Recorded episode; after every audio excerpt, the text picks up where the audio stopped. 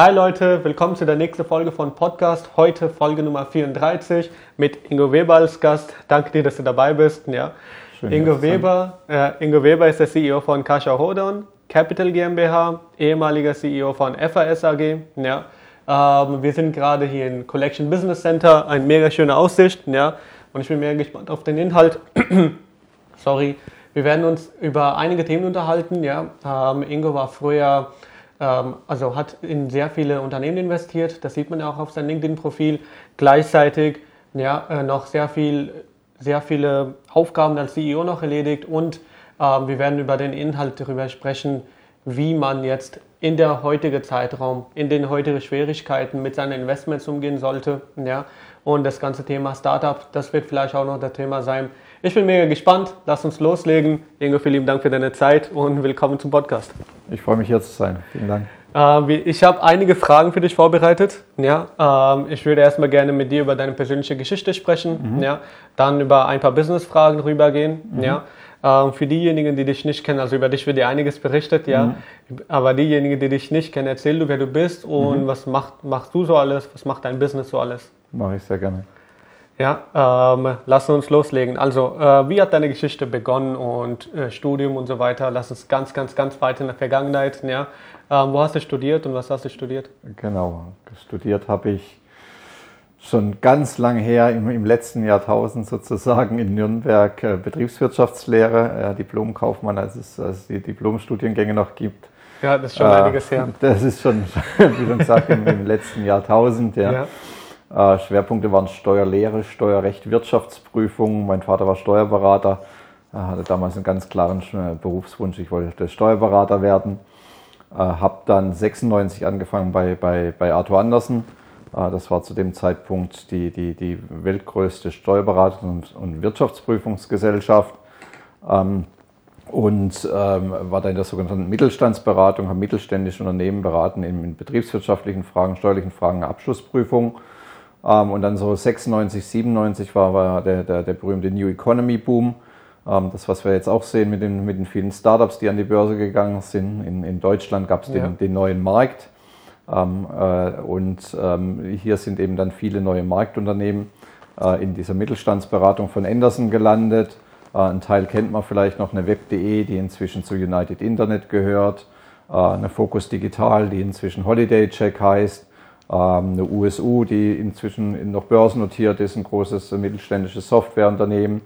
Ähm, und ich und meine Kollegen von Anderson in Stuttgart ähm, haben äh, diese Unternehmen dann begleitet auf dem Weg an die Börse, also mit der Anpassung der Rechnungslegung, Vorbereitung auf den Börsengang, die sogenannte IPO Readiness und dann auch Begleitung nach dem Börsengang mit Unterstützung von Reporting-Systemen, Aufbau, Unterstützung bei Unternehmensakquisition ähm, und das war so der erste Zeitpunkt im Leben, wo ich so ein bisschen von dem, dem Start-up-Virus ähm, und von, von den jungen, dynamischen, innovativen Unternehmen infiziert wurde.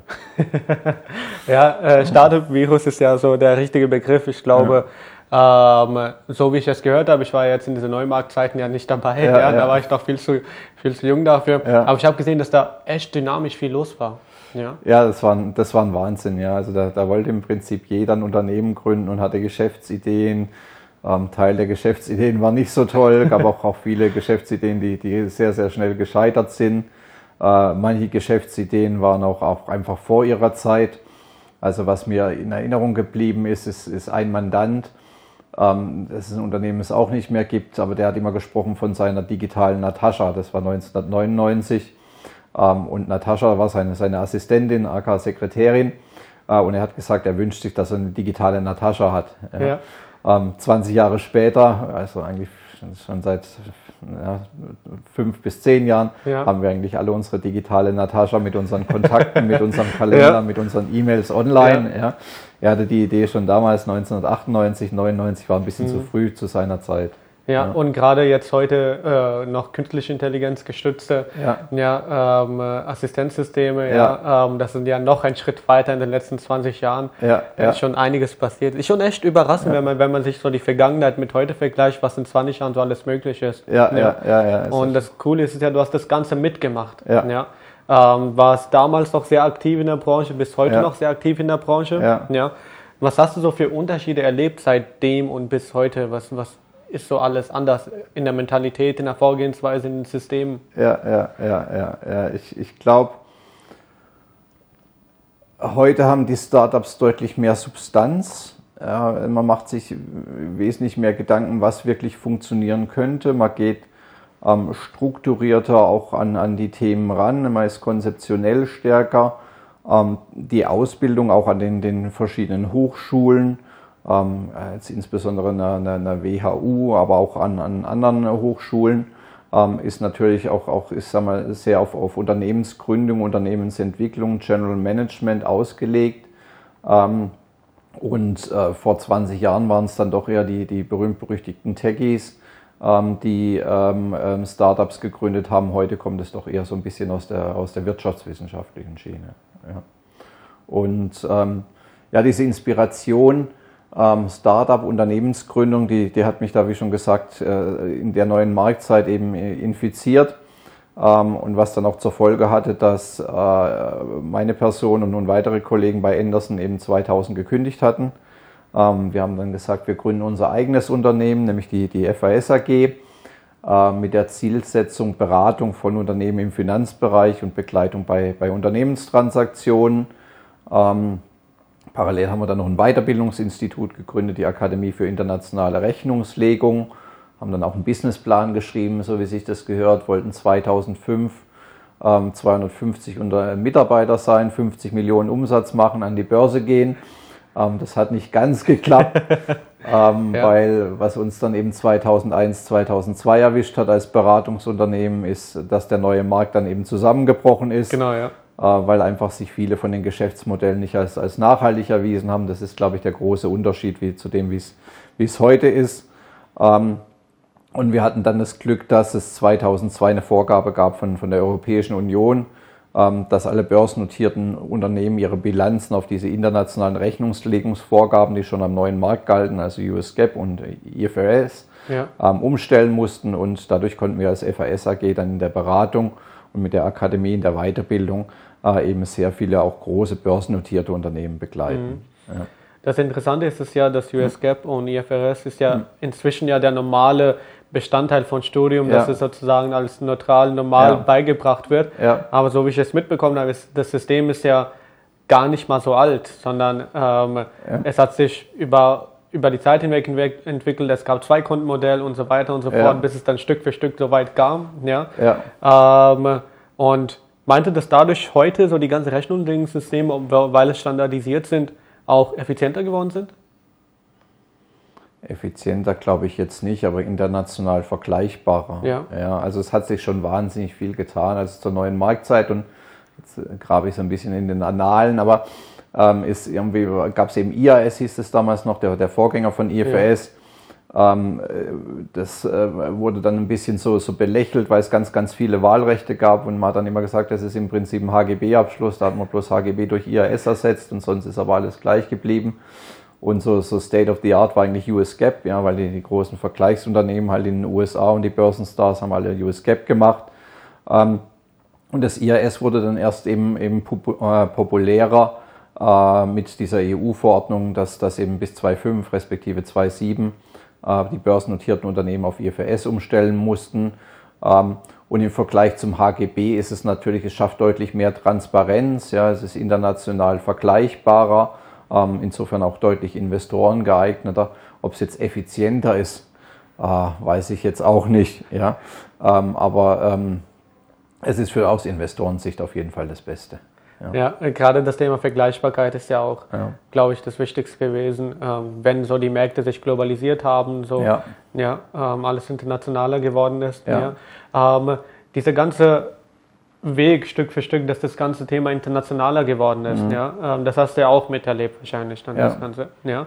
Ähm, wie war dann diese Entwicklung zu der Zeiten? Wo, ähm, war das auch genauso wie ein Boom wie so die neue Marktzeiten oder war das so Schritt für Schritt Geschichte? Wie war das? Ja, das war schon ein Boom, ja, dass, dass im Prinzip da, da jeder gesagt hat, jetzt muss man auf IFS umstellen und da dabei zu sein. Äh, manche Unternehmen waren da ein bisschen, bisschen, ein bisschen ehrgeiziger, ja, haben gesagt, das ist toll, wir wollen uns da als auch als, als innovatives, dynamisches Unternehmen positionieren und IFRS bilanzieren und es auch nach außen darstellen. Ähm, der ein oder andere Bilanzierer, der hat auch gehofft, er schafft es noch bis zur Rente, ähm, ohne die Bilanzen eben umzustellen. Ähm, aber äh, ja, das war, war, schon, war schon eine ungeheure Dynamik zu der Zeit. Ja. ja. Ähm, es, das Spannende, Interessante ist es ja, zu jeder Zeit, zu jedes, also alle fünf Jahre gibt es immer so ein spannender Trend, was immer zu mhm. beobachten ist. Ja? Jetzt in den letzten fünf Jahren ist irgendwie so das Thema Blockchain sehr in, ja, ist das, das ja. Thema, ja. Ähm, digitale Währungen sehr in, gleichzeitig ja. ist auch noch das Thema künstliche Intelligenz auch noch sehr in, ja. Ähm, wenn du jetzt so rückblickend alles betrachtest, welche mhm. Trends hast du denn alles miterlebt? Was war so alles Entscheidende so in den letzten, letzten paar Jahren passiert? Welche Trends? Spannende Frage, ist ja schon eine, schon eine, eine ganze Zeit her. Ähm, ich glaube am Anfang, äh, ach, was waren die großen Trends? Ich glaube, das Thema Plattform, Marktplätze war, war, war, war ein Riesentrend, äh, den, den man mitgemacht hat und den man gesehen hat. Äh, wo ich würde sagen, ja, so langsam durch ist. Ja, so gefühlt gibt es für alles jetzt einen Marktplatz, gibt es eine Plattform. Ähm, hat er eher dann Konsolidierungstendenzen, was das angeht. Ähm, ja, AI, KI ist sicherlich das, das, das heißeste Thema aktuell. Ja. Äh, Blockchain, Distributed Ledger ist, ist, sicherlich auch ein Thema, das total heiß ist, ähm, wo sich wahnsinnig viel tun wird. Wenn man jetzt bloß mal den, den IT-Bereich äh, sich anschaut. In, in anderen Bereichen, muss ich jetzt fairerweise sagen, habe ich relativ wenig Ahnung. Ja, das ganze Thema Biotech ja. ähm, äh, mit den, den, den Technologien, die jetzt eine, eine, eine, eine CureVac einsetzen oder ähm, die eine BioNTech oder eine Moderna einsetzen, ist natürlich auch super dynamisch, ähm, aber ist natürlich eine ganz andere, andere äh, Branche und eine andere Art von Technologie. Ja. Ähm, gerade als Investor ist ja im Moment auch extrem viel los. Ja. Mhm. Ähm, jetzt im Moment auch in der Corona-Zeiten, ja. ja. Einiges zusammengebrochen, noch einiges aufgebaut. Ja. ja. Ähm, auf der anderen Seite ist als Investor bist du auch wahrscheinlich noch mit viel, viel, viel mehr Themen konfrontiert als jetzt mhm. vielleicht vor 15 oder 20 Jahren, ja, ja. weil es so viele wichtige äh, Branchen auf einmal sich entwickelt haben in diesen Klar. Zeiten, ja. Ähm, und Manche sagen ja, man soll sich spezialisieren, andere sagen ja, es wäre mhm. besser, dass du breit diversifiziert dein Portfolio aufbaust. Mhm. Ja. Ähm, wie hast du das für dich gemacht? Ähm, muss ich auch wieder ein bisschen in die, die Historie gehen. Wir haben dann äh, von, von der FAS 2005 die, die, die Akademie verkauft an, an Amadeus Fire. Mhm.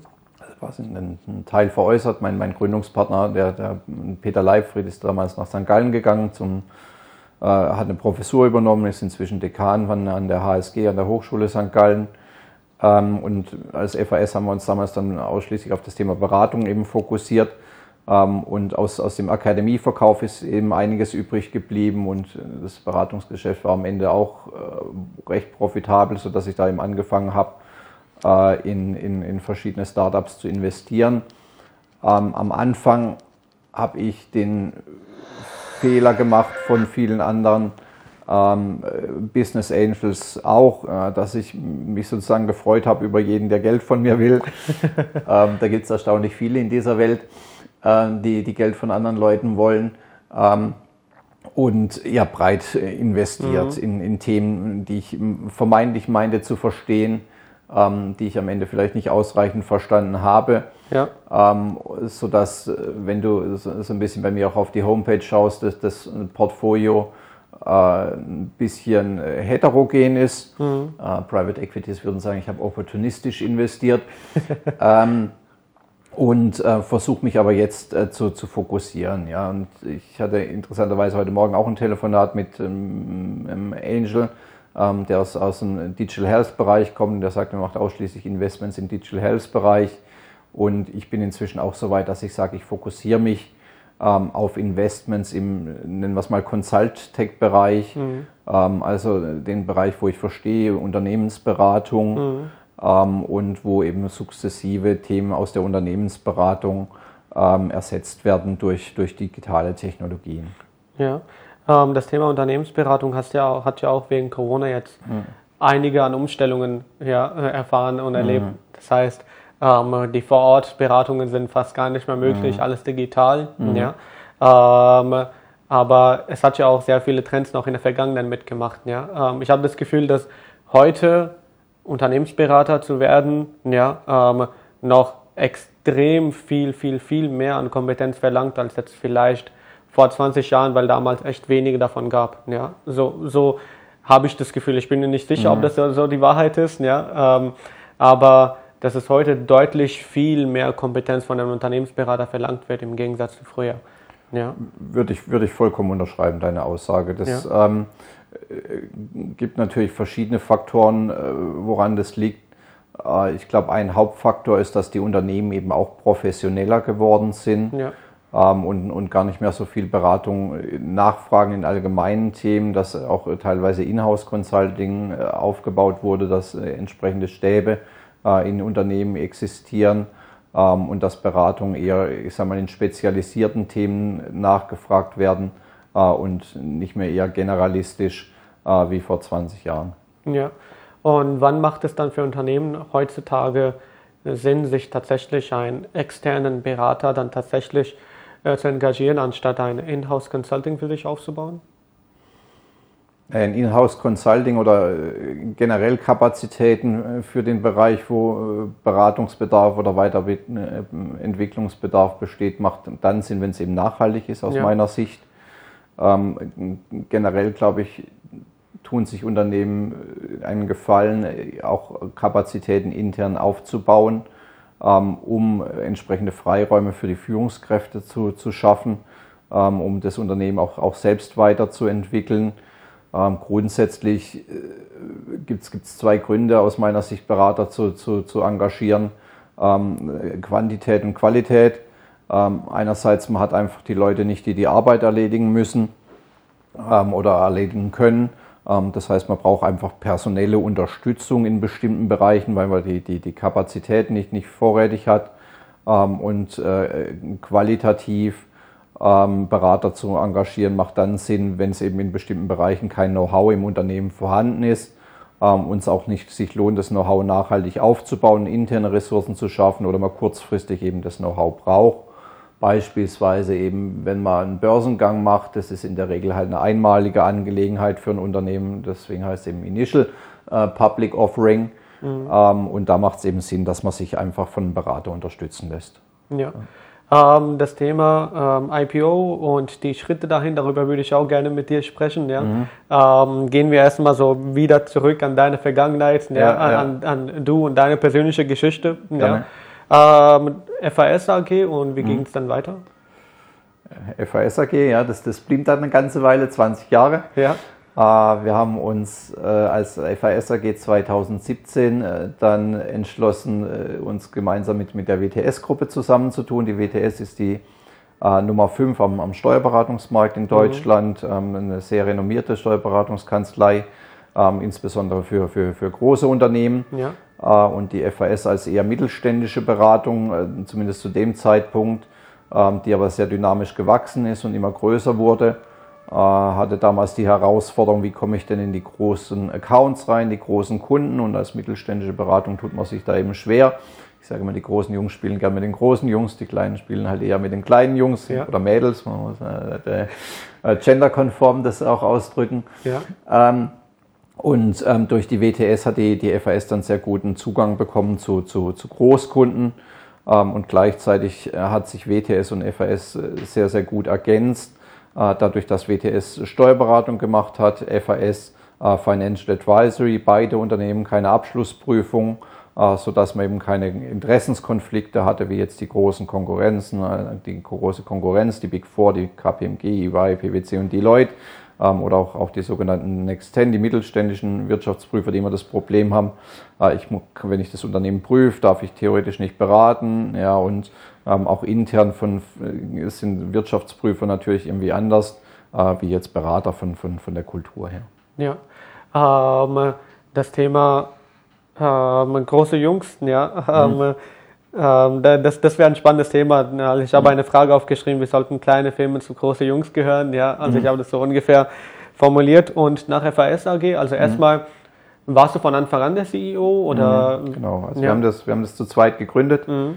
äh, zwei Gründungspartner und ähm, haben das dann gemeinsam geführt. Ja. Ähm, nachdem mein Gründungspartner dann 2.5 raus ist, war ich ja. im, im, Prinzip dann, dann äh, alleiniger CEO von mhm. der FAS bis ähm, 2020. Ja. Äh, und bin jetzt im Oktober ausgeschieden ähm, aus dem, dem Vorstand äh, bei der FAS AG ähm, das ist einfach relativ normal, dass wenn ein Unternehmen gekauft wird von einem anderen mhm. Unternehmen oder sich zusammenschließt, ähm, dass man dann nach einer gewissen Zeit sich mal überlegt, ist das so das, mhm. Ähm, was man auf die Dauer gemeinsam machen will?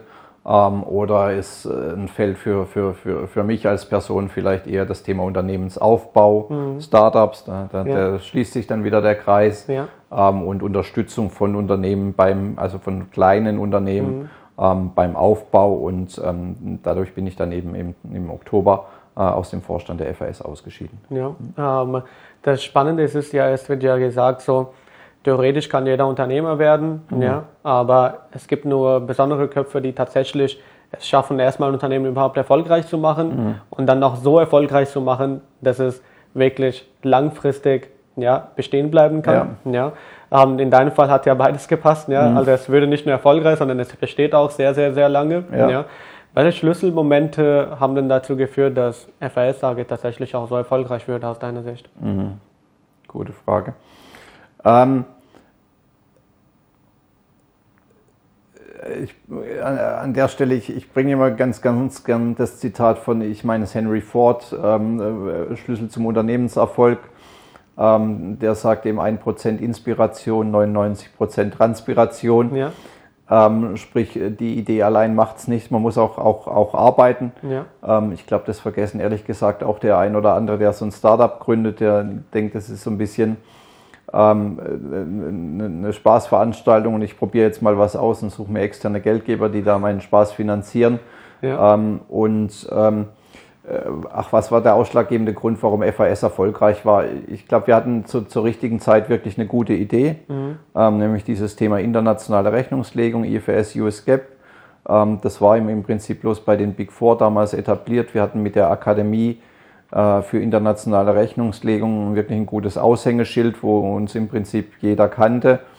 Ähm, wir äh, waren dann auch recht erfolgreich im Bereich Mitarbeiteraufbau ähm, und ähm, haben es auch geschafft, die, die üblichen Wachstumsschwellen äh, von Unternehmen eben, zum, zu meistern. Das ist insbesondere, äh, sag mal, wenn es dann äh, der Mitarbeiteranzahl irgendwie 20 Mitarbeiter übersteigt, äh, dann hast du die Herausforderung, dass du als, als, als Gründer oder als, als CEO nicht mehr alle direkt führen kannst. Das heißt, du brauchst da quasi sowas wie eine, wie eine zweite Führungsebene. Das klingt jetzt so furchtbar nach Großkonzern, aber ähm, du kannst halt, also du hast halt als, als äh, Führungskraft äh, generell eben eine maximale Leitungsspanne von, ja. von irgendwie zehn Leuten. Ja. Ähm, und sobald du mehr wie zehn Leute bist, brauchst du eben auch, auch andere Leute, wo du eben abgeben kannst und die auch Leute für dich führen. Das haben wir als mhm. FAS, glaube ich, ganz gut hinbekommen. Ähm, dass wir im, im Laufe der Jahre eine sehr gute zweite Führungsebene etablieren konnten ähm, und dadurch äh, einen weiteren Unternehmensaufbau sicherstellen konnten. Ähm, das Thema die richtige Mitarbeiterauswahl ist dann ja dann am Anfang auch noch mhm. sehr wichtig, um so die, die erste ja. Wachstumsschwelle dann auch so richtig zu überwinden. Ja, ja. Ähm, worauf hast du dann am Anfang so darauf geachtet? Worauf hast du den so Augenmerk gelegt, dass du sagst, hey, dich möchte ich die Aufgabe zutrauen? Ja, ja. Die ehrliche Antwort ist, dass wir, glaube ich, am Anfang froh waren über jeden Mitarbeiter, den wir überhaupt bekommen das haben. Das ist sehr logisch. Ja, also das, ähm, ja. Äh, weil ich sag mal, äh, jetzt muss man wieder 20 Jahre zurückgehen, ja. da, da gab es kein Xing oder LinkedIn. Ja. ja. Ähm, das heißt, ähm, überhaupt, wie kommst du als kleines Unternehmen an, an Mitarbeiter? Ja, und wir haben die dann irgendwie in irgendwelchen Online-Börsen äh, versucht aufzutun und über irgendwelche Praktika. Und ähm, äh, haben da, glaube ich, auch, auch kuriose Geschichten erlebt mit den Mitarbeitern, die wir am Anfang hatten. Ähm, ich glaube, wo wir richtig Glück hatten, ist, dass die ersten beiden Mitarbeiter, die noch immer bei der FAS sind, ähm, dass die aus unserem persönlichen Netzwerk kamen, dass wir die kannten, ähm, dass wir die für die FAS und unsere Idee begeistern konnten ähm, dass wir die auch am Unternehmen beteiligt haben, schon irgendwie vor, vor 20 Jahren, wo man noch, noch gar nicht so von, von, von dem Thema Stock Options oder äh, eben gesprochen hat. Ähm, das war, glaube ich, äh, ein, ein, ein, wichtiger Faktor. Und dann, dass wir es halt wirklich geschafft haben, auch, auch ich sag mal, eine kritische Größe von Mitarbeitern zu bekommen. Ähm, was wir dann bei der FAS etabliert hatten im Laufe der Zeit, war im Rahmen von den Vorstellungsgesprächen äh, die sogenannte Weihnachtsfeier bzw. sogenannte Bierfrage. Äh, das heißt, äh, am Ende vom Vorstellungsgespräch musste man sich immer die Frage stellen, willst du neben dieser Person an der Weihnachtsfeier sitzen oder würdest du ja. mit der Person abends ein Bier trinken gehen? Ja. Und wenn diese Frage mit Nein beantwortet würde, ist es eigentlich ein No-Go. Ja, macht Sinn. Ja, ja also es ist, ähm, es ist ganz wichtig für die Unternehmenskultur, ähm, dass, dass man eben Mitarbeiter hat, die in, in die Kultur passen mhm. ähm, und die zusammenpassen. Gerade wenn man ein kleines, dynamisches Unternehmen ist, ähm, ist das wesentlich wichtiger. Ähm, in einem Großkonzern ist es vielleicht nicht ganz so entscheidend. Da kann man auch mal äh, vielleicht andere Personen einstellen. In einem kleinen Unternehmen wo auch, auch der Team Spirit äh, extrem wichtig ist, ist es wichtig, dass auch, auch die Kultur und die, die, die, die Mitarbeiter zueinander passen. Ja, ähm, ich hatte auch so eine ähnliche Frage, ähm, wie, wie du es würdest du abends mit denen gerne ein Bier mhm. trinken gehen, ja. Mhm. Bei mir war die Frage so, äh, wenn ich jemandem einstelle, ja, ähm, wenn ich mal mit denen auf der Straße laufe mhm. ja, und meinen Eltern mir entgegenkommen, mhm. würde ich mich dabei wohlfühlen, denen meinen Eltern ja. gegenüber vorzustellen. Ja, ja. Das war so die Frage, die ich mir gestellt hatte. Ja. aber witzig, dass es auch so ähnliche Fragestellungen gibt ja, ähm, und wie das so das ganze Thema ähm, Kultur so zusammenbringt ja, mhm. und auch noch so die, die, die Werte, die Chemie zwischen einer einzelnen Person, wo man dann anhand von so persönlicher Frage tatsächlich auch so eine große Businessfrage beantworten kann. Ja, ja. ja definitiv. Ähm, eine coole Eselsbrücke sozusagen mhm. aus, der, aus der Hinsicht. Ähm, das Thema Unternehmenskultur, ja, ähm, mhm. Ähm, das ist ja etwas, was extremst wichtig ist, gerade in der heutigen Zeiten, ja. Mhm. Früher würde nicht so viel Augenmerk darauf gelegt, ja, aber mhm. heute inzwischen, ja, ist es so und so und so ein Thema, was immer, immer sehr, sehr, sehr oft diskutiert wird, sehr, sehr mhm. oft darüber gesprochen wird. Ähm, und Unternehmenskultur, das bestimmt ja nicht nur so die, die, die, Werte, sondern auch die einzelne Person im Firma und mhm. auch noch die, die, die führende Person im Firma. Mhm. Ja. Ähm, in deinem Fall, gerade weil du von einem Unternehmen von ganz klein auf ganz groß aufgebaut hast. Mhm. Ja. Ähm, und die Qualität ja, von einzelnen Personen auch da aus in irgendeiner Form gewährleistet werden kann, dass die, mhm. jede einzelne Person, die weiter eingestellt wird, weiterhin zur Unternehmenskultur passt. Ja. Wie kann man in diese ganze Hierarchien, ich nenne es jetzt einfach Hierarchien, obwohl es jetzt äh, der, mhm. der, falsche Begriff dafür ist. Ja? Ich meine so die einzelnen Ebenen der, Ebenen der Führung, sondern auch die einzelnen Mitarbeiter, dass bei jeder einzelnen Person so diese Frage, diese Bierfrage beantworten kann. Wie kann man das gewährleisten? Ah, in der Personalauswahl. Ja. ja, eben, dass man schon bei, bei, bei der Einstellung eben darauf achtet, dass die, die, die äh, zur Kultur passen ähm, und in, der, in dem, dem Umgang und der Wertschätzung den Mitarbeitern oder den Kollegen gegenüber. Ähm, und ich, ich glaube, eine von den wichtigsten Aufgaben auch eines, eines CEOs neben Strategie oder, oder Vertrieb oder äh, Entwicklung ist, ist wirklich auch, der, dass er der Wächter der Kultur ist und darauf achtet, dass die Unternehmenskultur erhalten bleibt.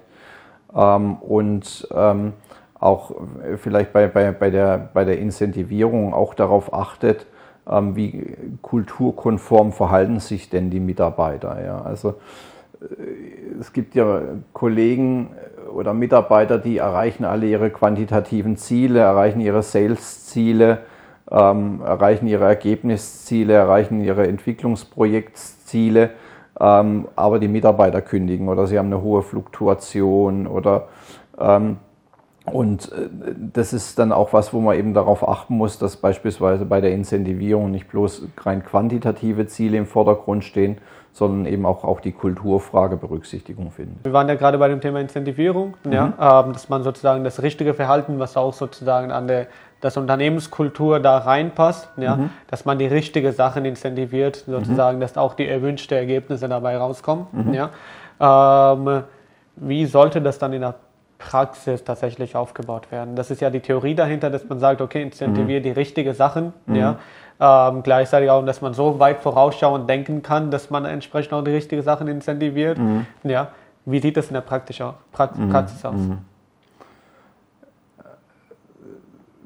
Bei FAS haben wir es so umgesetzt, dass wir, wir für FAS im ersten Schritt mal Unternehmenswerte definiert haben, äh, wie beispielsweise innovatives Denken, großartiges Team, äh, nachhaltige Entwicklung, exzellente Leistung.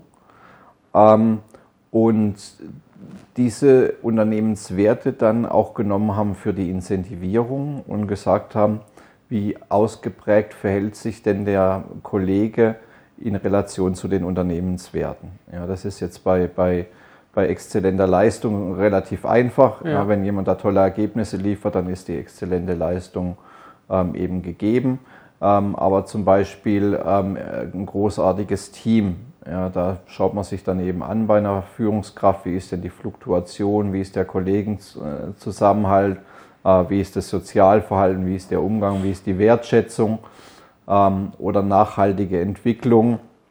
Ähm, investiert er quasi auch Zeit für die Zukunft des Unternehmens ja, und schaut nicht bloß, dass jetzt kurzfristig alles gut läuft oder dass die Projekte oder die Erträge kommen, ähm, sondern investiert er auch Zeit dafür, dass eben zukünftig eben Dienstleistungen geschaffen werden oder dass die Unter das Unternehmen weiterentwickelt wird. Ja. ja.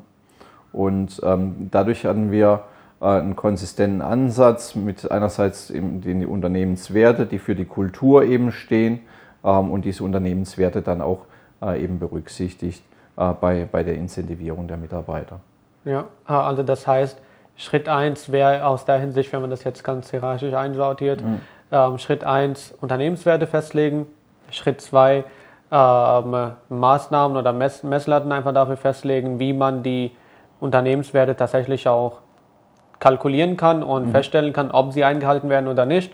Und Schritt 3 äh, in der, also bei den Unternehmenswerte, wo es dann Defizite gibt, mhm. ja, entsprechend incentivieren, dass man äh, die Lücken dann auch gefüllt, befüllt kriegt. Mhm. Ähm, wäre das jetzt die richtige Vorgehensweise? Im Großen und Ganzen wäre das die richtige ja. Vorgehensweise. Ja. Ähm, äh, ist interessant, dass du sagst, äh, dass man incentiviert, dass die Lücken geschlossen werden. Ja. Ich würde jetzt äh, gerade von der anderen Seite kommen und sagen, dass man die incentiviert, die die ähm, Unternehmenswerte besonders gut leben. Verstehe. Ja, ah, also okay. das ist ja. einerseits ist so eine. Polarisierung, man bestraft diejenigen, die sich nicht an die Unternehmenswerte halten ich bin da eher so derjenige, der sagt, also man motiviert zusätzlich die, die sich an die Unternehmenswerte Verstehe, halten, ja. ähm, durch, durch die Incentivierung. Ja. ja. da gibt es auch so ein ähnliches Buch von Dale Carnegie, mhm. ja, äh, im Buch, wie man, wie man Freunde gewinnt. Daher ja. sagt er ja, äh, wenn du ein, das richtige Ergebnis von oder das von jemandem wünschst, was du dir vorstellst, ja, ja. dann sollst du auch lieber mit Komplimente führen, anstatt ja, von oben runter gucken und immer ähm, die Fehler rausfinden, sondern das, was die richtig machen, komplimieren, gibt Komplimente drauf und Stück ja. für Stück werden sie sich so oder so dazu entwickeln, das, was dir gefällt. Ja, ja ähm, das ist das berühmte positive Feedback, wo sich ja. ganz, ganz viele schwer tun. Ja. Ähm, und ähm, zu sagen, das ist, ist toll gemacht, weiter so. Ja. Ähm, und ähm, ich komme ja aus Stuttgart, da gibt es den, den Spruch, nicht gemeckert ist genug des Lobs. das ist eben so ein bisschen aus der Zeit gefallen, ja. Dass, dass man eben äh, durch positives Feedback ja. äh, wesentlich mehr erreicht und mehr ähm, die Kollegen motiviert, äh, wie eben durch, durch negatives Feedback oder durch Kontrolle. Ja. ja. Ähm, Kontrolle ist ja gleichzeitig auch ein wichtiges Instrument. Mhm. Ja. Ähm, ähm, aber zu viel Kontrolle ist dann auch wiederum schlecht, mhm. ja, ähm, kann auch nach hinten losschießen. Ja. Wie kriegt man dann in so einem großen Konzern diese Balance hin mhm. zwischen Kontrolle, dass du auch das alles weiß, was gerade so mhm. alles im Unternehmen passiert, ja. aber auf der anderen Seite nicht zu viel Kontrolle, mhm. dass es alles so, so diese Domino, äh, diese, dieses Runterfallen alles verursacht. Sehr gute Frage. Ich, Im ersten Schritt würde ich wieder von der Kultur kommen. Ja, das mhm. ist, ähm, gibt auch bei, äh, ist aber, wenn ich jetzt Bezug nehme zur Wirtschaftsprüfung oder wenn man da irgendwie Unterschlagungsprüfung oder sowas macht, ähm, dann schaut man sich auch im ersten Schritt mal den sogenannten Tone at the Top an. Ja. Ähm, das heißt, wie, wie, wie ist denn die Kultur und, und wie treten die, CEOs auf? Ja? Und ähm, so ist es, glaube ich, auch äh, bei, bei dem Thema Kontrolle. Ähm, nämlich äh, schaffst du eine Kultur des Misstrauens und der Ko äh, Kontrolle. Ja? Ähm, dann äh, ist es eben auch so, dass immer sehr viel kontrolliert wird und auch vermutlich eher demotivierend ist. Ja? Oder schafft man eher eine Kultur des, des, des Vertrauens und des Zusammenhalts? Ähm, und ich glaube, wenn man dann auch eine, eine wertschätzende Kultur hat, ja, dann ist auch das Risiko, dass, dass, dass Leute sich nicht konform verhalten, wesentlich geringer, ähm, wie vielleicht bei einer äh, eher ähm, kontrollierenden Kultur, ähm, weil dann eben vielleicht auch, auch die Leute dabei sind, die versuchen da eben Auswege zu finden aus den Kontrollen. Ja. ja. Ähm, und das, das, das nächste Frage, das hat jetzt, das passt jetzt nicht im Kontext mhm. rein zu das, was du erzählt hast. Ja, mhm. Mir ist einfach so im Hinterkopf ein Gedanke gekommen, das Thema Hire and Fire. Ja. ja. Ähm, in Deutschland gibt es ja gewisse Regularien, alles ja, Mögliche, was so konform an die ganze Gesetzgebung passieren soll. Ja. Trotzdem gibt es immer so äh, gewisse Leute im, im, im, Unternehmen, wo man mhm. die am Anfang eingestellt hat und über die Zeit hinweg einfach erlebt, hey, das passt nicht ganz. Mhm. Ja. Und ähm, aber die bringen vielleicht eine gute Leistung, aber für die Unternehmenskultur sind mhm. sie schlecht. Ja? ja? Wie geht man mit solchen Leuten um? Muss man rausnehmen, ja. Ja, um, um da mal groß einen Konzernjargon zu, zu verwenden, ja. rausnehmen. Ähm, äh, ist, glaube ich, so, dass wenn ein Freund von mir hat das immer mit, mit einer Schüssel mit Äpfeln verglichen. Ja, dass ja. wenn du eine Schüssel mit Äpfel hast und, und da ist einer, hat eine Delle und fängt an zu schimmeln. Ja, dann musst ja. du den ganz schnell rausnehmen, ja, damit nicht die ganze Schüssel mit den Äpfeln auf einmal anfängt zu schimmeln. Ja. Ähm, so ist es da auch, wenn du äh, realisierst, dass ein Kollege nicht passt, ja, aus, aus welchen Gründen auch immer. Ja, es äh, ist im ersten Schritt, muss man fairerweise wahrscheinlich sagen, das ist ein Fehler schon gewesen bei der Einstellung. Ja. Ähm, weil man es äh, da eben nicht realisiert hat, dass es kulturell nicht, nicht zum Unternehmen passt. Ähm, und dann ist es wichtig, dass, dass, dass man sich da wertschätzend zusammensetzt, ähm, das auch offen anspricht, sagt, es, es, es passt, glaube ich, nicht. Ja, meistens ist der andere dann auch froh, weil er auch realisiert hat, meistens schon, dass es nicht passt. Das muss bloß manchmal einer aussprechen. Ähm, und dann ist es, ist es wichtig, dass man einen Weg findet, wie, wie man sich sauber voneinander trennt. Ja. ja. Ähm, Trennungen sind ja etwas, womit sich so allein rein menschlich, psychologisch, mhm. psychologisch gesehen Menschen sich sehr schwer tun. Ja. Ähm, wie schafft man das dann, äh, dass man auch tatsächlich so den Mut hat, solche schwere Entscheidungen bei einem mhm. Mitarbeiterausfall oder tatsächlich auch auf der Führungsebene, wenn man eng ja. mit jemandem zusammengearbeitet hat, tatsächlich ja. sogar das Unternehmen großgezogen hat mhm. und auf einmal feststellt, hey, ja, in den letzten zwei, drei Jahren ist da etwas vorgekommen, ja, ja etwas familiäres vielleicht in dem Fall bei ihm, mhm. ja, und dann stellt man fest, ja, deine Wertschätzung oder das, mhm. was du für Unternehmen machst, ist nicht das, was ich mir wünsche. Ja. Wie kann man dann so eine saubere Trennung überhaupt hinkriegen? Mhm. mhm. Ja. ja also das, das macht keinen Spaß, sich von Leuten ja. zu trennen. Ja, einstellen macht wesentlich mehr Spaß. Ja. Ähm, ich komme da immer ein bisschen mit meinem, meinen Steinzeitvergleichen, aber ähm, das ist ja so, dass, dass Mitarbeiter ähm, in einem Unternehmen, die gehören da quasi zur Herde. Ja. ja also in, in, zu dem, dem, dem, dem der, der Steinzeitfamilie. Ja. ja. Und wenn du jemanden kündigst, ja, dann, dann wird er ja quasi aus der Herde verstoßen. Genau. Ja. Jetzt höre ich gleich wieder auf auf meiner Steinzeit, aber man kann eine oder andere Sache ja. kann man da immer mit dem Steinzeitvergleich ja. relativ gut erklären. Und ähm, es ist einfach, glaube ich, wichtig, das offen anzusprechen. Ja, und einfach auch das, das Problem zu adressieren und, und, was ich vorhin meinte, meistens haben es die anderen auch schon realisiert. Ja. Ja, man muss es bloß einfach mal ansprechen. Ja. ja.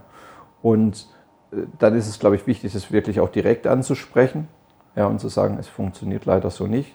Ja, und dann lass uns überlegen, wie das anders funktionieren könnte. Ja. Ja, und dann kann man sicherlich sich vielleicht nochmal umtun in der Branche oder in irgendwelchen anderen Bereichen und schauen, ob es da irgendwelche Vakanzen gibt, wo der vielleicht äh, oder diejenige besser reinpassen könnte. Ähm, Äh, aber äh, wichtig ist halt immer, das äh, offen zu kommunizieren ähm, und dann halt gemeinsam auch zu überlegen, wie, es entweder funktionieren könnte. Ja, vielleicht gibt es auch einfach ein Thema, das er einfach ansprechen will, ja, und vielleicht kommt der Mitarbeiter mit seinem Vorgesetzten nicht zurecht. Ja, vielleicht ist der Mitarbeiter gar nicht das Problem, sondern der Vorgesetzte. Ja. Ähm, und ähm, wenn man dann halt keine Lösung eben findet, dann muss man sich da, da eben trennen und meistens läuft es auf, auch, auch ich sag mal, auf eine finanzielle Einigung raus ähm, und dann, dann, dann sollte das passen. Ja, verstehe. Also das heißt erstmal kommunizieren, offen ja. sprechen und dann äh, gemeinsam für sich einen Weg rausfinden. Ja. ja. Ähm, ähm, das Thema offen ansprechen hat ja auch viel mit dem Thema Rhetorik, Kommunikation dann auch was zu tun. Das heißt, wie spricht man eine Sache auch richtig an, so dass es auch bei dem anderen genauso ankommt, wie du mhm. es sagst, ja. Ähm, und es spielen ja auch noch viele weitere Sachen dazu, Körpersprache und, mhm. und, und, und, und auch noch, dass man sich vorher überlegt, was man, wie man genau das sagt, ja. Mhm. Ähm, wie wichtig ist dann das Thema Kommunikation für dich gewesen jetzt als äh, CEO von deiner Firma, mhm. ja, ähm, bei dem Aufbau, beim alles, wie wichtig war das Thema Kommunikation für dich? Mhm. mhm. Ah, Kommunikation ist, ist, ist, super entscheidend, ja, weil ja. Äh, was man als, als CEO manchmal vergisst, äh, ist, dass die Mitarbeiter, vermeide immer das Wort Mitarbeiter und Chef, das ist so, ja. das ist so, so furchtbar hierarchisch, aber die Kollegen eine, so, so, so ein bisschen eben als Leitbild sehen ähm, und ähm, da auch eine gewisse Führung erwarten, daher der Name Führungskraft. Ähm, und deswegen ist es ganz, ganz wichtig, wie man mit den Leuten kommuniziert und, und, und wie man mit, mit Leuten umgeht. Ähm, und ähm, dass man auch möglichst viel kommuniziert. Man kann erfahrungsgemäß nicht zu viel kommunizieren, also nicht zu viel sinnvoll kommunizieren. Es gibt auch ganz, ganz viele Leute, die viel kommunizieren, aber nichts sagen. Ja, also der, der, der, der, Schwabe differenziert zwischen Reden und Sagen. Ja, es gibt Leute, die reden ja. sehr viel und sagen sehr wenig. Ja. Ähm, das ist ganz wichtig. Und dann ähm, gibt es auch, auch hier wieder eine Phrase, aber man kann nicht nicht kommunizieren. Also wenn es beispielsweise schlecht läuft im Unternehmen ja. ja und dann nichts sagen, ja, ist, ist ganz arg schlecht, weil das natürlich die Leute dann auch merken. Ja. ja warum sagt er nichts? Was passiert? Ja, das ist dann auch eine Art von Kommunikation, ja, nämlich, oh, es läuft schlecht, es gibt keine Guidance von oben. Ähm, und deswegen ist, ist Kommunikation für, für eine Führungskraft sehr, sehr wichtig. Ja. Ähm, es gibt ja auch dann äh, auf jeden Fall auch einen Unterschied zwischen Kommunikation intern, dann noch Kommunikation extern. Mhm. Ja. Äh, du als CEO hast ja auf den beide Seiten gestanden. Mhm. Ja. Ähm, für derjenige, der jetzt ganz neu in dieser Rolle ist wie du, mhm. ja, ähm, was muss der, worauf muss der so, so jemand alles achten? Mhm.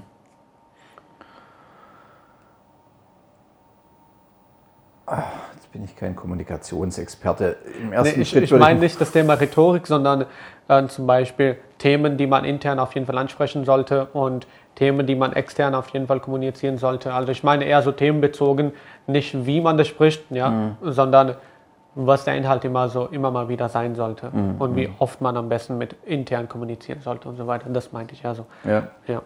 ja.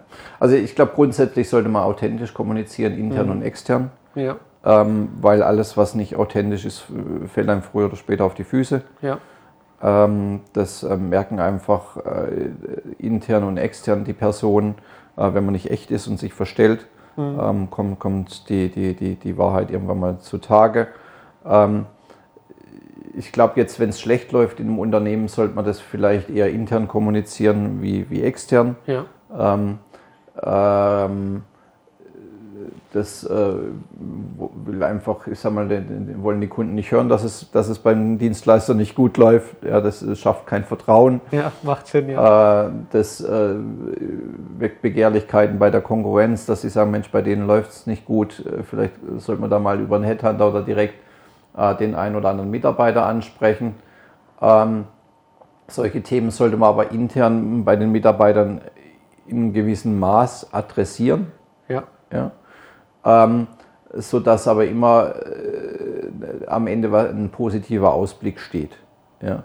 Ähm, oder äh, anders gesprochen, so als CEO darf man nicht jammern, ja, sondern äh, es ist, glaube ich, wichtig, dass man, wenn es im Unternehmen nicht gut läuft, dass man authentisch ist, dass man kommuniziert, dass man sagt, es läuft gerade nicht gut Ähm, vielleicht auch so, was man sagt, das macht einem Angst, ja, dass man auch die Mitarbeiter sehen, der hat genau vielleicht dieselben Sorgen und Nöte wie wir selbst. Ja. Ähm, aber dann auch zeigen, auch wie, ist, wie ist der Way out. Ja, und ja. Das, das Leben geht weiter. Ja. Ähm, und äh, dass man dann auch eben gemeinsam sagt, dass man sagt, als, als Team kann man das gemeinsam eben realisieren. Ja. Ähm, das ist ganz wichtig. Ja. Ähm, lass uns über das Thema ähm, wir haben das Thema interne Kommunikation gesprochen, äh, Weiterbildung, das habe ich hier noch unterstrichen. Ähm, gerade das Thema Weiterbildung, weil du hast ja, du hast ja sehr viele Phasen als CEO mhm. durchlebt, ja, und musstest wahrscheinlich für jede einzelne Herausforderung immer einen Umweg, immer einen neuen Gedanke haben oder immer mhm. eine neue Inspiration oder immer mal eine neue Idee, wie du dieses Problem jetzt begehst oder löst. Ja. ja. Ähm, wie hast du dich dann in diese ganze Zeitraum weitergebildet, ja, mhm. ähm, um deine Aufgaben noch besser, noch effizienter, noch cooler machen zu können. Mhm, mh, mh. Also was ich wahnsinnig gerne lese, ist den Harvard Business Manager.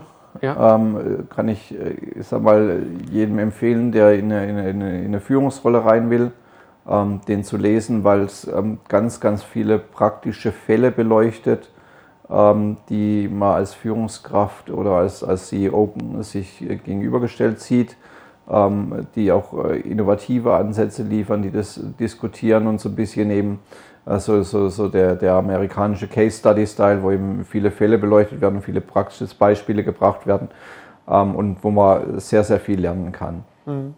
Ähm, ein Teil habe ich gelernt ähm, über Gespräche mit, mit anderen Führungskräften äh, in, in äh, Organisationen, wo sich ähm, Führungskräfte eben zusammenschließen, wie, wie EO, also Entrepreneurs Organization ähm, oder Bundesverband junger Unternehmer.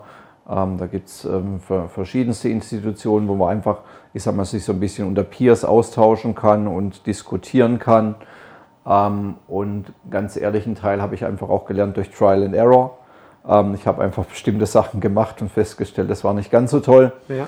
ähm, um es dann beim nächsten Mal besser zu machen. Ja. Ähm, das heißt, äh, auf der einen Seite ist Wissen wichtig, auf der anderen Seite ist noch Trial and Error und machen, machen, machen und dann äh, durch die Fehler lernen auch noch, noch wichtig. Äh, würde ich unterschreiben. Ja, ja. genau. Ähm, das, das äh, Harvard Business Manager, das, davon wusste ich tatsächlich nicht. Ich habe jetzt aufgeschrieben, mhm. das werde ich mir auf jeden Fall mal durchlesen. Ja, ähm, wir waren ja am Anfang, sind wir, äh, habe ich ja gesagt, äh, was muss alles passieren, ja, dass sozusagen IPO Readiness mhm. ähm, tatsächlich eintritt. Ja, ja.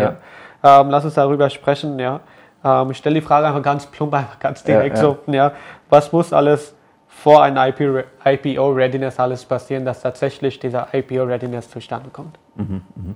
Okay, harter Schnitt von, der, von der Kultur zu einem Fachvortrag. Ja. Ähm, äh, also grundsätzlich, dass ein Unternehmen an die Börse äh, gehen kann, braucht es eine sogenannte Equity Story. Ja. ja. Ähm, das heißt, äh, man muss sich überlegen, also was ist so die, die, die, die, die, die Story, die Geschichte, ähm, die wir Investoren erzählt, mhm. ja, ähm, damit die begeistert sind und in das Unternehmen investieren. Ja. ja. Ähm, die Equity Story ähm, können wir jetzt auch sagen, irgendwie Vision Mission. Ja. ja und dann ist es äh, daraus abgeleitet eben die, die, die Equity Story. Ähm, braucht man auch, auch früher als Unternehmen schon, wenn man im, im Prinzip äh, Business Angels als, als Finanzierungspartner sich sucht oder, oder Venture Capital Unternehmen oder, oder größere Unternehmen, Private Equities. Ja.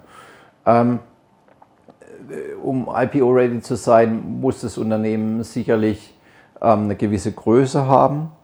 Ähm, das heißt, äh, in, in, sagen wir so, so in Mindestgröße würde ich sagen, irgendwie 100 Millionen Marktbewertung ist, ja. was um überhaupt mal auf das Radar von Investoren zu kommen.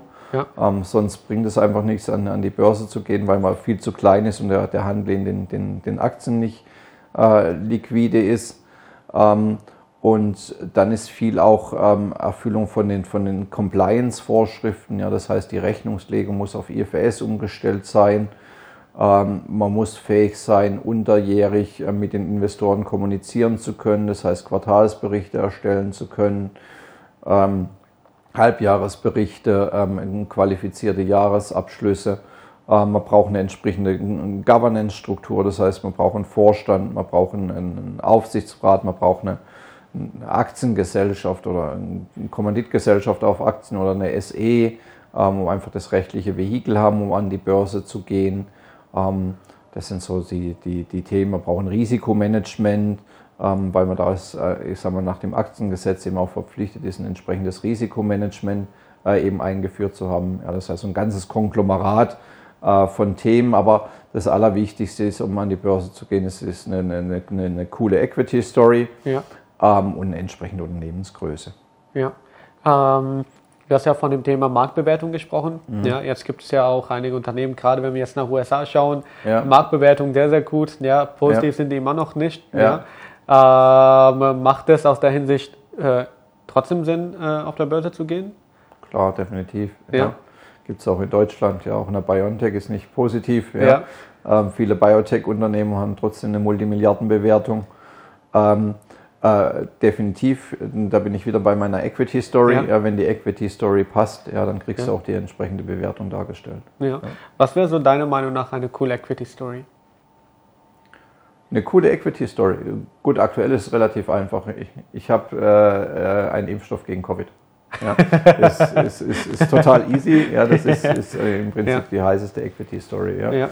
Ähm, und dann ist aber äh, Elon Musk ist sicherlich super. Ja, also in Equity Stories, ja, mit, mit, mhm. mit, mit, seinem SpaceX, ja, dem, dem recycelbaren Raumschiff, ja. ähm, mit, ähm, mit, mit, mit Tesla, mit, mit, mit den anderen Visionen, die er hat.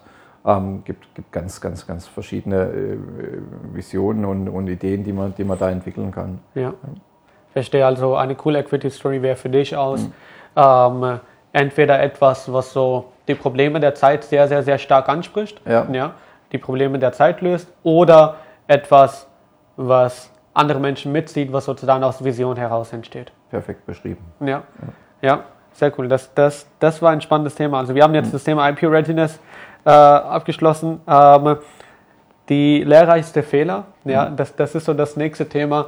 Ähm, ich weiß, es gibt viele CEOs, die gerade vielleicht auch ähm, im Unternehmen vielleicht noch beteiligt sind oder ja. vielleicht da noch ähm, sehr großer Investor, Schwanz und so weiter noch ja, da, ja. Die, äh, alles noch äh, hinterherhängt oder vielleicht noch ähm, sehr viel Stress oder Druck, alles mögliche, alles da ist. Ja? Ähm, aber ich meine jetzt allgemein, ja, ähm, was waren so deiner Meinung nach deine lehrreichsten Fehler, die du alles begangen hast bisher?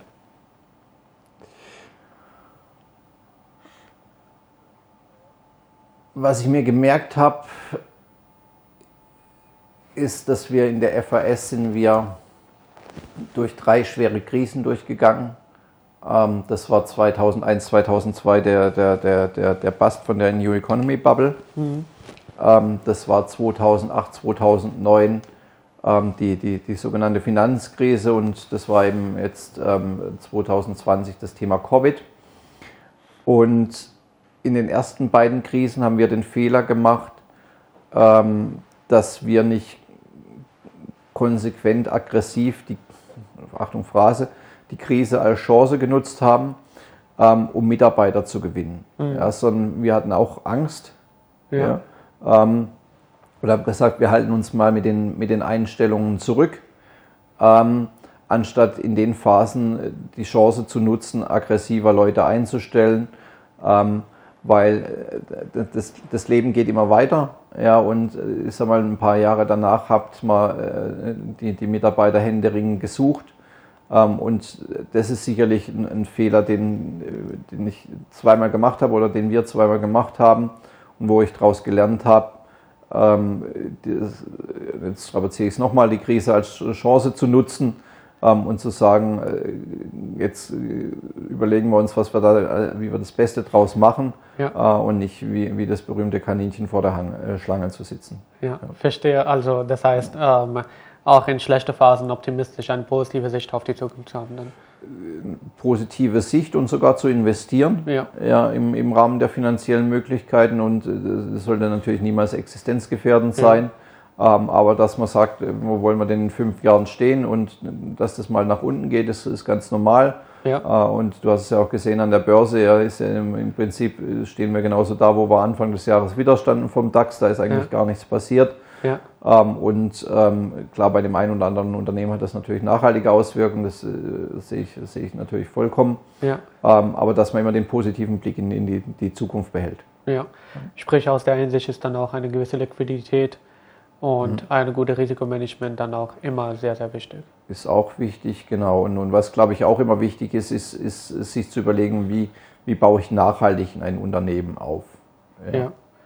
ja. Ähm, das Thema Nachhaltigkeit und also langfristig, kurzfristig, ja, mhm. wird ja häufig als Paradox gesehen. Ja. Mhm. Ähm, wie hast du das für dich dann geregelt jetzt ähm, in deiner Firma zum Beispiel, ja, in der Aufgabe eines CEOs, ja? Mhm. Ähm, welche Entscheidung hast du dann anders getroffen, zum Beispiel als andere CEOs, wo du gesagt hast, ich habe diese Entscheidung für die Langfristigkeit getroffen? Mhm, mh.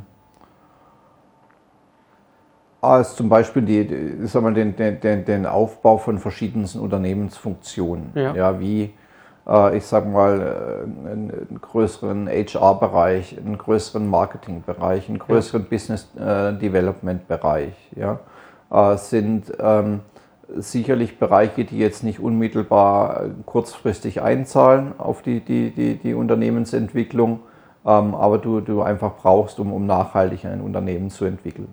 Ja. Verstehe. Und ähm, ich glaube auch hier der, der Bezug vielleicht zu den Startups. Hier gehen Startups aktuell wesentlich strukturierter auch vor. Die überlegen sich nämlich, welche Funktionen brauche ich im Unternehmen ja. und bauen dann wirklich ein Unternehmen auf. Ja. Ähm, und wir so historisch als FAS und ich glaube auch viele andere Unternehmen, die haben halt einfach mal angefangen, Leute einzustellen. Ja. Ähm, ohne sich so groß Gedanken zu machen, wie sieht denn mein Organigramm vielleicht in fünf bis zehn Jahren aus. Ja. ja. Ja, macht Sinn. Das heißt, aus der Hinsicht ähm, äh, Strukturen etablieren und dass man sagt, dass die einzelnen Sachen auch eigenständig agieren können, ja. ähm, automatisiert ähm, agieren können, dass, dass dadurch auch eine Langfristigkeit ja. gewährleistet ist. Vollkommen richtig. Ja, ähm, interessant. Wir nähern uns auch mhm. langsam so die Ende zu. Ja. ja. Ähm, kurzes ähm, Anekdote zum äh, Interview. Ich hab, wir haben vorhin in der Pause darüber gesprochen, ja, dass es sehr viel Inhalt jetzt hier im Podcast dabei war, was wir bisher in dem ganzen Podcast-Folgen noch gar nicht behandelt haben. Ja. ja. Aus der Hinsicht nochmal viel, viel, vielen Dank, dass sehr, du dabei bist. Ja, ähm, die Frage ist, stell dir mal vor, ich lese die Frage einfach mal vor, mhm. stell dir mal vor, du könntest die Zeit zurückdrehen. Ja, was würdest du deinen 18-jährigen Du alles sagen? Mit dem Wissensstand, was du heute hast. Mit dem Wissensstand, den ich heute habe. Ähm, also privat ganz, ganz viel, das würde ich aber mal außen vor lassen. Ja. Ähm, ich glaube, dass ich beruflich nicht arg viel falsch gemacht habe, um das mal schwäbisch zu formulieren. ähm, ja. was, ich, was ich meinem 18-jährigen Du, glaube ich, raten würde, ist, äh, studier doch mal ein bisschen länger. Ja. ja ich, ich war äh, relativ flott mit dem Studium unterwegs, nach sieben Semestern. Ja. Ähm, habe so ein Auslandssemester auch irgendwie als vergeudete Zeit betrachtet ja. ähm, und wollte möglichst schnell da irgendwie anfangen zu arbeiten. Ähm, das würde ich meinem, meinem, meinem 18-jährigen Du mhm. ähm, äh, vielleicht mitgeben, dass man das, das Studium doch ein bisschen, bisschen äh, länger macht. Ansonsten ist, glaube ich, eine, eine, vernünftige Ausbildung in Anführungszeichen. Also ich sag mal, bei einem größeren Unternehmen am Anfang lernen wahrscheinlich gar nicht das Schlechteste nach dem ja. Studium. Ähm, wenn das eine dynamische Organisation ist, wo man auch wirklich was lernt. Ja. Ähm, äh, und ansonsten, ich sag mal, bereit sein für Neues, Augen offen halten, ja. ähm, sich gut vertraten, Netzwerken schon in frühester Jugend und während ja. dem Studium, ähm, weil eben mit dem Netz, aus dem Netzwerk profitiert man eben sehr, sehr viel, auch, auch für seine Zukunft. Ja, ja. Das Thema Netzwerk ist tatsächlich ja, ja äh, extrem, extrem, extrem wichtig, was ich jetzt mhm. über die äh, Zeit hinweg gemerkt habe. Ja. Ich bin ja erst seit fünf Jahren hier in Deutschland ja. und habe dann äh, Stück für Stück mich selbstständig gemacht ja. ja und habe dann gemerkt, wow, ja, ich bin zwar persönlich ready für meine Selbstständigkeit, ja, ja. aber ich kenne niemanden, der mich in irgendeiner Form unterstützen könnte oder ja. niemanden, ja, mit dem ich überhaupt mal etwas darüber sprechen kann, ja, oder ähm, Und das war auch einer der Hintergründe von diesem Podcast, wo ich dann gesagt okay. habe, hey, auf der einen Seite Wissen für die anderen, Wissen ja. ganz egoistisch auch für mich. Ja? Mhm. Wenn ich unternehmerische Fragen habe, dann kann ich die CEOs direkt stellen, die ja. schon viele, viele, viele Jahre ja, von mir entfernt sind, ja, sehr, sehr viele Jahre in der Zukunft sind. Ja.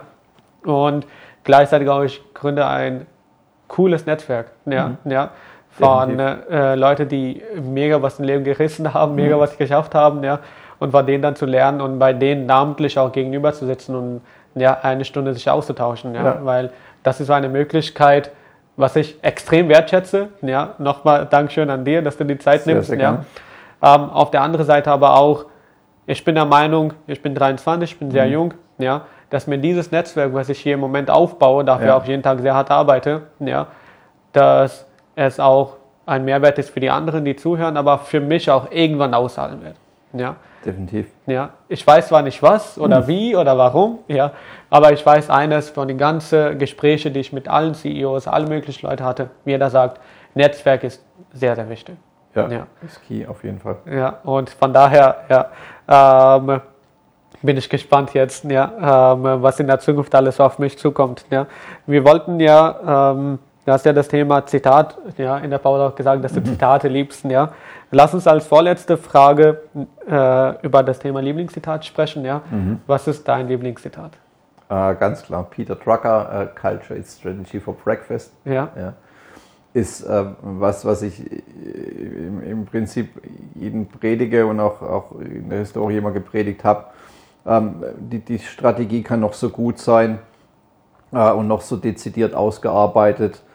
Ähm, am Ende, wenn die Unternehmenskultur nicht passt ja, und das Unternehmen nicht mitzieht, ja, ähm, dann wird jede Strategie scheitern. Ja, das ja. kann man, glaube ich, an, an, wenn man so den Blick über Frankfurt richtet, bei der einen oder anderen Großbank äh, sich anschauen, die vermutlich auch teilweise gute Strategien haben, ähm, die aber einfach den kulturellen Wandel nicht hinbekommen äh, und deswegen ist äh, Culture is Strategy for Breakfast, Peter Trucker, ganz ja. klar mein, mein Lieblingszitat. Ja, ähm, interessant ist, ja, ja, dass genau dieses Zitat, mhm. ja, ähm, bisher in dem ganzen Podcast-Folgen, ja, schon, glaube ich, schon bereits viermal als Lieblingszitat gesagt worden. Das ist ja. wahrscheinlich kein Zufall, ja, ne? Ja, finde ich. Finde ich echt spannend. Mhm. Ja, ähm, selbst der Alexander Hübner, ja, mhm. Äh, CEO von Börse Stuttgart, mhm. ja, oder Ex-CEO, der hat ja jetzt äh, aufgehört. Ja. ja. Ähm, ähm, das war auch das Thema, worüber uns wir sehr detailliert unterhalten haben. Ja. Das ist auch ein super Beispiel für, für einen Kulturwandel von, ja. einer, von einer relativ alteingesessenen Börse ja. zu einem sehr, sehr dynamischen Unternehmen und es ist auch spannend, wie es bei der Börse Stuttgart jetzt weitergeht ohne ihn. Ja. Den Move, den er jetzt gemacht hat zum, zum Fintech hin, ist, ist, ist, ist im Prinzip ja bloß konsequent. Ja, ähm, also sehr, sehr interessant. Mhm. Ja, da gibt es viele Parallele. Ja. Ähm, nächste Frage, das ist so ein bisschen salesy, Verkaufsfrage. Ja. ähm, wen kennst du als CEO persönlich, den du sagst, hey, ähm, der wäre ein mega cooler Gast für den Podcast? Ah, gibt sicherlich viele. Ähm, ich finde Herbert Dies von VW total spannend. Ja. ja. Ähm, wenn du den kriegst, dann bist du relativ weit. Ja. ja. Ähm, wie heißt es schon? Shoot for the stars if you want to reach the moon. Ja. Ähm, weil er natürlich eine Wahnsinnsvision und Idee und Aufgabe hat bei VW, diesen mhm. kulturellen Wandel hinzukriegen. Die Strategie ist, ist, ist, ist easy. Ja. ja. Die Kultur ist ein riesen dickes Brett.